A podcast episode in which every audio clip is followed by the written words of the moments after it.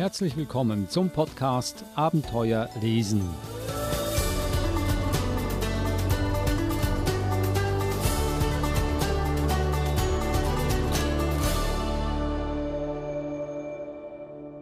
Der Podcast Abenteuer lesen, ein Podcast über spannende und lehrreiche Kinderbücher und auch für Osterhasen. Denn Ostern steht vor der Tür. Die Verhaltenstherapeutin Eva Murer steht auch vor der Tür. Hallo Eva. Hallo Adrian. Es gibt ganz viele Bücher mit dem Thema Ostern. Du hast vier solche ausgesucht dieses Jahr, wie auch die letzten drei Jahre.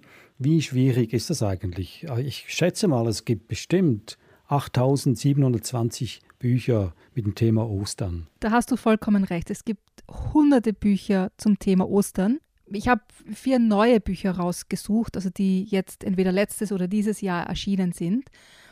Was ganz offensichtlich ist, dass es nur eine gewisse Altersgruppe gibt, die für die Osterbücher geschrieben werden. Also es gibt ganz viele Osterbücher so für die Kleinen, so Kindergartenalter oder sogar also noch jünger. Aber je älter Kinder werden, desto weniger Osterbücher gibt es. Also es hört auf so bei sechs, sieben, maximal acht Jahren. Danach gibt es keine Osterbücher mehr. Das liegt ja auf der Hand. Warum? Wann hast du denn das letzte Mal an den Osterhasen geglaubt? Ja, aber es gibt ja auch, äh, kann ja auch andere Themen geben zu Ostern. Aber das, das Thema an sich Ostern kommt dann gar nicht mehr vor. Und das habe ich schon spannend gefunden, weil diesmal habe ich wirklich gesucht, zum Beispiel ein Jugendbuch zu finden oder eines für ältere Kinder, das das Thema Ostern irgendwie auch beinhaltet. Aber ich habe nichts gefunden. Dann beschränken wir uns hier auf die traditionellen Osterhasenbücher, in denen also das Fabelwesen der Osterhase vorkommt. Nina und Jan, das Häschen-Fingerpuppenbuch von Sam Taplin. Dann haben wir die Osterhennen kommen von Katja Reider. Das dritte Buch Hartgekochte Fakten über Eier von Lena Sjöberg. Das hört sich schon eher als ein, ein Tatsachenbuch an. Und das vierte Buch, Zipfel und Mütze, der falsche Osterhase von Nadine Voss. Ich muss sagen, eine ganz äh, spannende Auswahl hast du hier getroffen. Gehen wir doch gleich zum ersten Buch, Nina und Jan, das Häschen Finger Puppenbuch. Also wie der, wie der Name schon sagt, das ist ein, ein Mitmachbuch, also wo Eltern äh, mit einer Fingerpuppe, die, die zum Buch dazugehört, ähm, quasi das Ganze mitgestalten sozusagen. Und dieser Hase, diese Fingerpuppe kommt dann bei den einzelnen Seiten auch immer wieder raus. Ähm, ich lese mal was vor daraus. Nina und Jan wohnen auf dem Apfelhof. Eines Morgens sehen sie ein Häschen über die Schafweide hoppeln. Es hopst an Walli, dem Schaf, vorbei. Wo kommt es bloß her? fragt Nina. Lass uns hinterherlaufen und es herausfinden, sagt Jan. Als es an den Blumen schnuppert, muss es niesen. Hatschi! Also wie du siehst, ganz einfache Geschichte, einfache Bilder, ganz, ganz klar und dazwischen kommt eben immer diese Fingerpuppe, die aus dem Buch rausschaut und etwas macht sozusagen, in dem Fall Hachi. Und ganz klare Farben, klare Bilder, ganz klare Geschichte. Also es ist wirklich für die Kleinsten gedacht, um sie mit dem mit dem Häschen vertraut zu machen. Aber es macht besonders viel Spaß, einfach auch für die Kleinen, weil die können dann nach dem Hasen grapschen und der Hase kann dann wackeln und, und so weiter. Also es ist ein sehr, einfach ein lustiges Buch, das man gemeinsam lesen kann und, und mit der Fingerpuppe auch spielen kann. Die Osterhennen kommen ist das nächste Buch von Katja Reider und wie der Titel schon suggeriert, handelt es sich hier um ein äh, eher lustiges Buch. Ja, also die Osterhennen äh, kommen. Also wie wir wissen, die, die Hennen legen ja die Eier. Und es ist schwer verständlich, warum jetzt die Osterhasen sozusagen das, das ähm, Monopol auf Ostereierfärben haben. Und die Osterhennen sehen das auch so. Also die verstehen das gar nicht und sind da auch sehr erbost darüber. Und ich lese gleich wieder mal was vor. Nanu? Neugierig steckt Ottilie ihren Schnabel aus dem Hühnerhaus. Was ist denn das für ein Lärm? Ach so, Hilma Hase und die Osterhasentruppe sind da. Diese Langohren rücken aber auch immer früher an, um Ottilie und den anderen Hennen möglichst viele Eier für Ostern abzuschwatzen. Also, meine Damen, wir bitten um pünktliche Lieferung, trötet Oberhase Hilma gerade in die Runde. Ihr wisst, wir Osterhasen haben vor dem Fest noch alle Pfoten voll zu tun. Schließlich müssen wir eure Eier bemalen, verzieren, austragen und verstecken. Die Kinder verlassen sich auf uns Osterhasen. Ohne unseren tatkräftigen Einsatz gäbe es kein fröhliches Eiersuchen und viele enttäuschte Gesichter.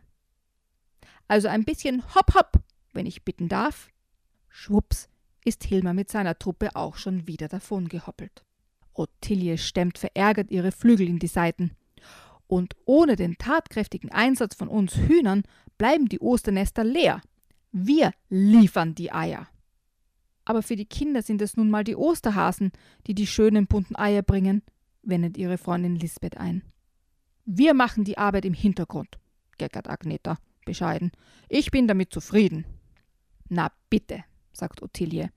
Und wo steht überhaupt geschrieben, dass nur die Hasen die Eier anmalen und verstecken dürfen?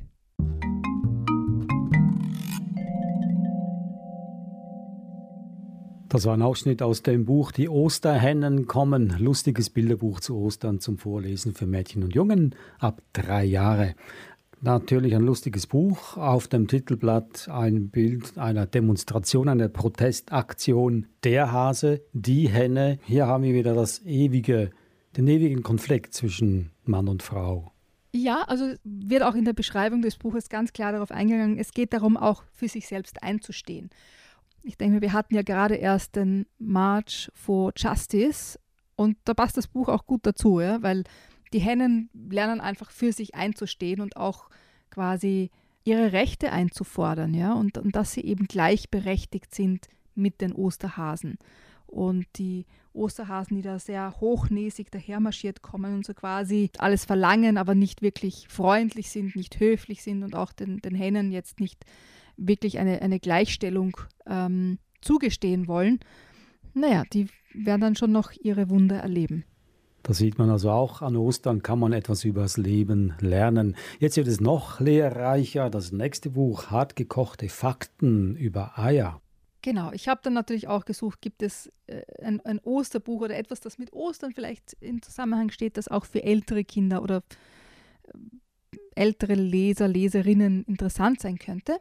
Und da bin ich auf dieses Buch gestoßen. Und wie du schon sagst, das ist ein, ein Sachbuch. Es kommt so ein bisschen so in diesem Retro-Look daher, jetzt von der, von der Aufmachung her, ist aber ganz, ganz neu und wirklich interessant zu lesen. Ich bin mir sicher, dass du die Informationen, die ich jetzt vorlese, nicht gewusst hast, Adrian. In Deutschland gibt es ungefähr 177 Millionen Hühner und andere Geflügelarten, die im Jahr zusammen 13,7 Milliarden Eier legen. Unser heutiges Haushuhn stammt vom Dschungelhuhn ab, das in Wäldern in Indien und auf Java lebt. Das Dschungelhuhn legt acht bis zwölf Eier im Jahr. Ein Huhn beginnt Eier zu legen, sobald es zwischen vier und sechs Monaten alt ist. Hühner, die sich wohlfühlen und es gut haben und keinen Besuch vom Fuchs oder Habicht bekommen, können 10 bis 15 Jahre alt werden. Im Frühling werden die Tage länger und bei den Hühnern wird der natürliche Reflex zum Eierlegen ausgelöst. Die meisten großen Eierfabriken sorgen allerdings dafür, dass die Hühner es das ganze Jahr über hell haben. So legen sie auch im Winter Eier. Doch ein Huhn, das keine Ruhepausen erlebt, wird müde und krank. Einige Rassen sind so gezüchtet, dass sie besonders viele Eier legen können und schon früh damit beginnen. Diese Hühner haben kein langes Leben. Viele werden nach nur einem Jahr geschlachtet wenn sie mit dem Eierlegen nachlassen. Über Eier gibt es Erstaunliches zu erfahren. Das Ei spielt in Geschichten und Mythen auf der ganzen Welt eine wichtige Rolle. Man hat früher geglaubt, dass ein Ei magische Kräfte hat und dass es über Krankheiten und Unglück, über Leben und Tod entscheiden kann. Das Ei steht sowohl für das Mystische als auch für das vollkommen Natürliche und seine Form dient Künstlern, Forschern und Erfindern immer wieder als Inspiration. Hühnereier werden in der Medizin und zum Herstellen von Shampoo, Schminke und Malerfarbe benutzt. Manchmal zeigen Menschen ihre Unzufriedenheit, indem sie faule Eier auf andere Leute werfen, die sie nicht mögen. Das Ei macht den Teig locker und die Soße dick. Es verleiht dem Kuchen Farbe, hält die Mayonnaise zusammen und sorgt dafür, dass die Fleischklößchen nicht auseinanderfallen. Außerdem enthält es viele Nährstoffe, die unser Körper benötigt, damit es uns gut geht. Das Ei ist fantastisch.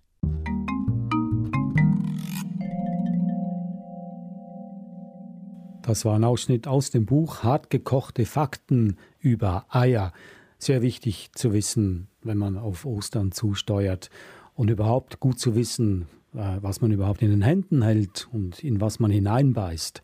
Eine Frage an dich. Du hast mich vorhin bloßgestellt, dass ich viele Fakten über Eier und Hühner nicht weiß. Weißt du, ein Huhn legt ja mehr oder weniger jeden Tag ein Ei. Schlüpft daraus auch ein Junges, wenn man es liegen lässt? So wie ich das verstehe, nur wenn es einen Hahn in der Nähe gibt. Ganz richtig. Das war meine Frage und du hast richtig darauf geantwortet. Ich glaube, du hast ja auch Hühner zu Hause, oder? Habe ich auch, ja.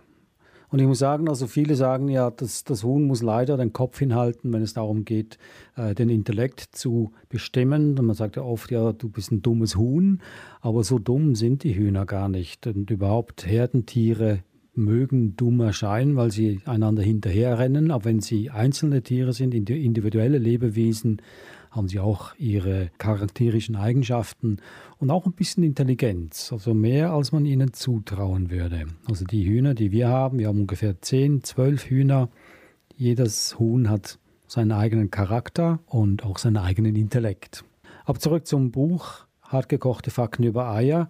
Es war interessant zu lesen, dass auch die Realität hier wieder gespiegelt wird, nämlich dass die Realität der Massentierhaltung und wie es den Hühnern ergeht, wenn sie in Massentierhaltung gehalten werden, wenn sie viele Eier legen müssen. Das fand ich interessant. Deswegen habe ich das Buch auch mitgebracht, weil es einen, einen realistischen Blick auf Eier und Hühner wirft, sozusagen. Das heißt, das Schöne, das Gute, aber auch das jetzt, jetzt aus meiner Sicht ähm, nicht Gute oder, oder was ich vermeiden würde, ja, wie Massentierhaltung. Weil es gibt ja auch andere Möglichkeiten. Also es ist ja nicht so, dass es nur, nur Massentierhaltung gibt und dass der einzige Weg ist, Hühner zu halten, sondern ganz im Gegenteil.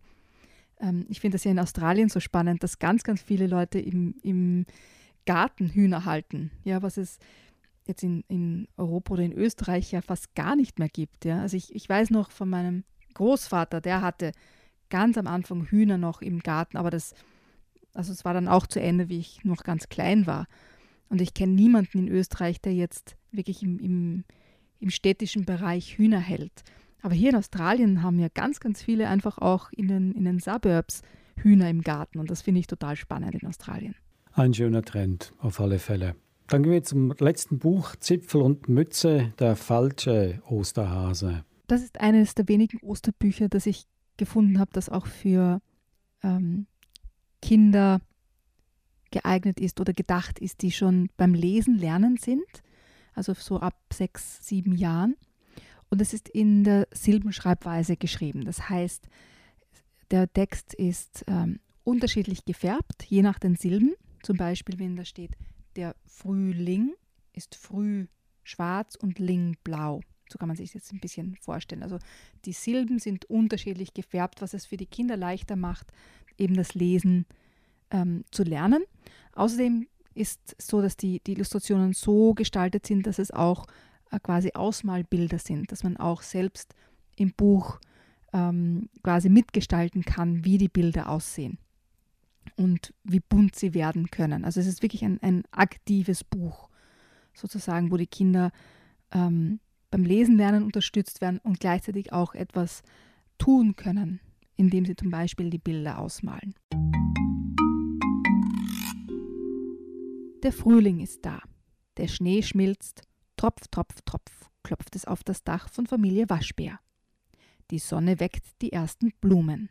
Noch etwas müde schaut Mütze aus dem Fenster. Er sieht Zipfel im Baum vor dem Haus. Sie singt und springt von Ast zu Ast. Ja, ja, ja, der Frühling ist wieder da. Bald gibt es ein riesiges Osterei. Nur den Fuchs, den wollen wir nicht dabei. Mütze schiebt seine grüne Brille zurecht.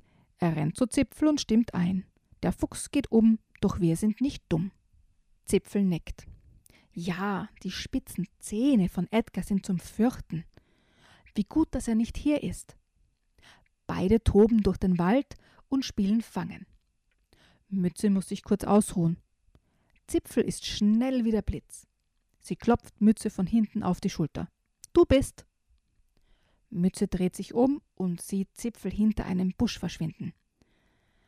Ah! Mit einem großen Satz springt er hinterher. Sie fallen in ein Loch und kullern durch einen Tunnel, bis sie in einer großen, dunklen Höhle landen. Zähne klappernd hält Mütze sich so doll an Zipfel fest, dass sie fast keine Luft mehr bekommt. Nun lass doch mal los. Wo sind wir hier? fragt Zipfel erstaunt. Ein Fuchsbau. Zipfel, wir sind in einem Fuchsbau. Hier wohnt Edgar. Rette mich! Bitte, bitte, bitte! fleht Mütze zitternd. Zipfel wird ganz grün um die Nase. Ach du heilige Haselnuss! Hab keine Angst. Ich beschütze dich, sagt Zipfel ganz leise, aber auch ihr ist ein wenig mulmig.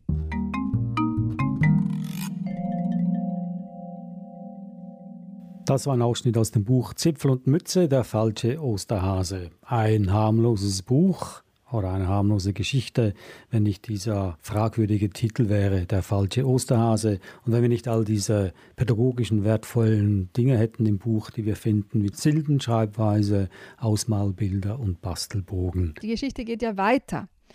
Und zwar in dieser Höhle kommt natürlich auch dann der Fuchs und sie werden gezwungen, hier Ostereier anzumalen.